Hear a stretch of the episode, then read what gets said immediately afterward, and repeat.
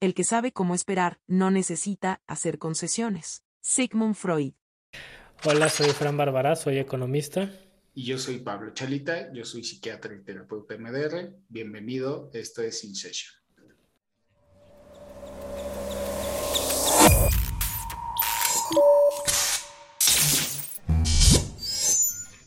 La felicidad es una forma, no es un qué. Es un talento, no un objeto. Hermann Hess. Era un cuate que al final arregla su vida, ¿no? Y entonces decía... ah, o sea, sí, sí, al final arregla su vida. Eh, pero decía, le decían, bueno, pero ya eres feliz ahora. Y dice, sí. Dice, bueno, no. Vivo en paz. Claro. Porque la vida sucede y no puedes estar feliz todo el tiempo. Y está súper interesante porque le da en el punto algo que no sé si ya lo hemos comentado o no, pero eh, es esta parte de, de, de, esta necesidad que nos educaron o nos inculcaron al tienes que ser feliz. y pues para ser feliz todos los días del año, todos los días del resto de tu vida, la vida no tendría que suceder, ¿no? Claro, claro. No, no Entonces, es real ni lógico. Ajá. Entonces, este cuate es lo que decía, ¿no? Pues, pues no es que sea feliz, nada más que ahora vivo en paz. Claro. Claro. ¿No? Sí, pues sí. Déjame te digo quién era. Porque me late que a lo mejor este cuate fue este quarterback de estuvo en los Chargers.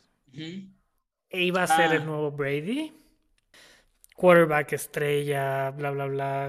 Creo que primero vaciarlo a los Chargers, no sé. Y pues, al güey se lo traga la lana, el, la fama, el, el bad boy, ya sabes, o sea, y, y truena.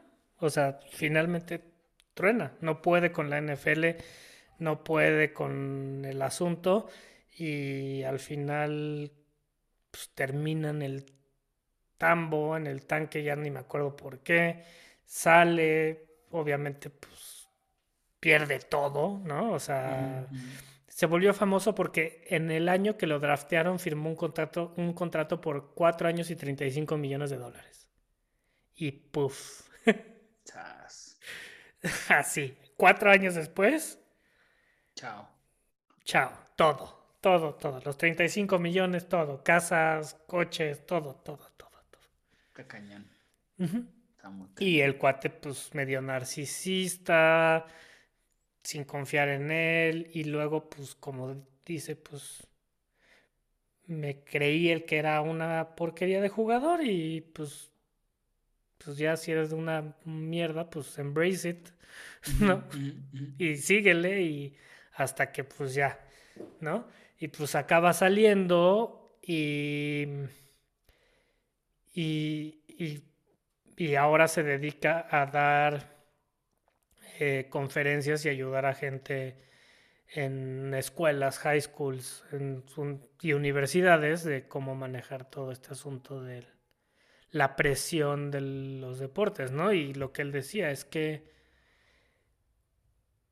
o sea, que aún ahora no hay este, este apoyo a los deportistas sobre su salud mental, aunque muchos han salido a la luz con problemas de salud mental, ¿no? Lo que vimos con la gimnasta esta, tenistas, cosas así, pero dice, aún así sigue siendo un tabú, aún así tienes que ser el macho alfa, aún así, ¿no? Claro.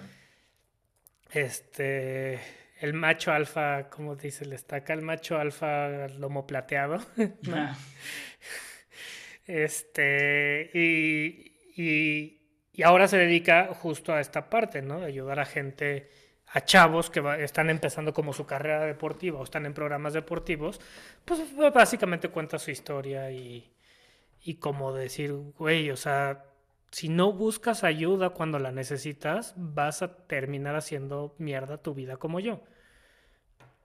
Y, me vino mucho a la mente esta parte que me decías, o sea, que me decías, me buscan en, en, mi trabajo, me, gustan, me buscan, alguna vez me dijiste, ¿no? Personas que ya ganan su lana, ya pueden pagar por terapia, ¿no? Y ya como grandes, ¿no? O sea, tu gran demográfico no son chavos de 17 a los 21, no sé, ¿no? Que son estos cuates que están, por lo menos en este ámbito de intentar llegar a ser pros en algún, ¿no? Que pues tienen una presión de otro, otro nivel, ¿no? Sí, que también la edad, o sea, sí llegan de esas edades, llevados por los papás. Eso es un arma de doble filo, pero igual creo que sí, tal vez no hay la conciencia de, de, lo, de lo tanto que se necesita o de la funcionalidad de, ¿no? Creo que cuando tienes veintitantos años, ¿no? No sé, es lo que menos pero pues es que imagínate pues, haber tenido 17, decía, es que tenía yo 17 años y me dieron 35 millones de dólares. No, claro, pero es que... Y, tenía yo que llegar al Super Bowl y, o sea, no time, o sea, era, yo era el, que iba a salvar al equipo, güey. Sí, pero igual, o sea, a esa edad, si tú llegas...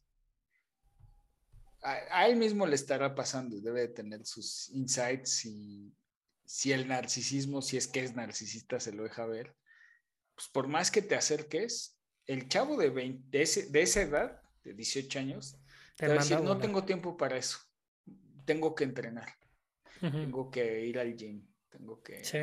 No lo ve, no lo alcanza a ver. Sí. La, sí. la importancia de, ¿no? Sí. Hasta que tienen el crash como él lo vivió, es que dicen, ay, cabrón. Sí. Si hubiera esto, eh, es, bien difícil. O sea, tendría que ser medio a la fuerza, digamos, por el club o por quien lo está entrenando, o es lo que pasa de Pero, pero mira, si le invertiste tú como dueño de un equipo 35 melones a un chavo de 17, 18 años, ¿está en todo tu interés sacarlo adelante? Sí, le tienes que poner un coach, o sea, más que un psiquiatra, un terapeuta. ¿Qué es lo que pasa con los de la Fórmula 1? en, Netflix se ve, ¿no? Que están siempre con su coach todo el ah, tiempo. Sí. Casi, casi hasta viven juntos. y ya, el coach es el ganador porque anda viajando por todo el mundo y disfrutando todos los... Hace como 10 años hubo un par de temporadas que en los cascos traían sensores de ondas y les avisaban cuando estaban perdiendo la concentración. Y luego lo volvieron ilegal. Claro, pues sí, obvio. Pero les medían sus ondas teta, sus ondas beta, todo. O sea, iban medidos todo, todo.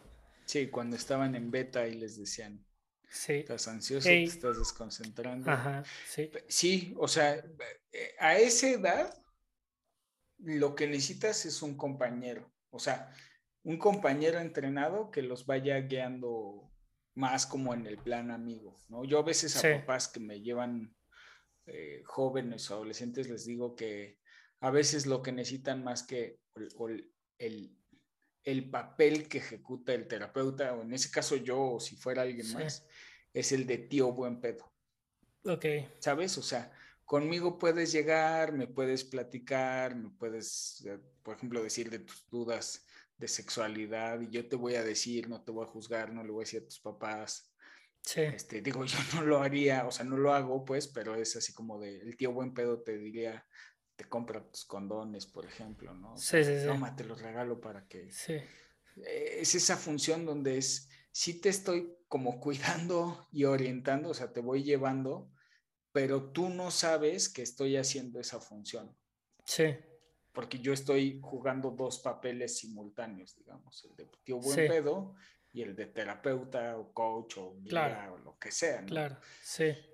¿Por qué esa edad no, no, no, le Pero luego te pasa como el chicharito, que contratas al Diego Dreyfus, y se te va la carrera, te divorcias, lo metes a vivir a tu casa, te divorcias, sigues viviendo con él, ¿no? sí, el Dreyfus sí Digo, yo nunca he escuchado ninguno de sus programas ni nada, pero según yo él es financiero, para empezar. Es de aquí de Cuerna. Eh, ¿Es de Cuernavaca? yo lo conozco porque es más grande que yo, pero es de aquí de Cuerna. Sí. Mm. Eh, y, y, luego se volvió tutuber. Pero según yo es primero financiero y luego como que entró al mundo del coaching. Sí. Le pegó y digo, desde la mirada externa, pues igual, ¿no? El narcisismo se lo comió, la fama y el narcisismo se lo comió. Pues vive con el chicharito. Y se devoró a otros en el camino, ¿no? Sí. Y si pudiera casarse con el chicharito, seguro se ¿Pero todavía viven juntos? Sí, todavía. Órale. La mujer lo dejó, se llevó a los hijos, se regresó a Inglaterra, Alemania, no sé de dónde era. Ves que andaba con una modelo. Ajá. Pero estaba casado. ¿no? Ella. No, no, no, era española. Ah, española. Se regresó a Europa con los hijos y este pues vive en Los Ángeles con, Los Ángeles, con Dreyfus. Con su coach. Sí, está eso sí ya está complicado, Frank. Eso sí, ya está complicado. Eso ya suena poliamor. Eso ya, que no tiene nada de malo, pero.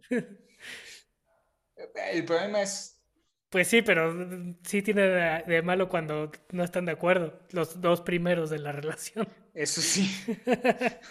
bueno, uno de los dos, pero bueno, el chiste es que, o sea, sí puede haber coaching y todo que se vuelva tóxico, ¿no? En ese sentido. Sí, claro. que digo, yo sí te voy a decir.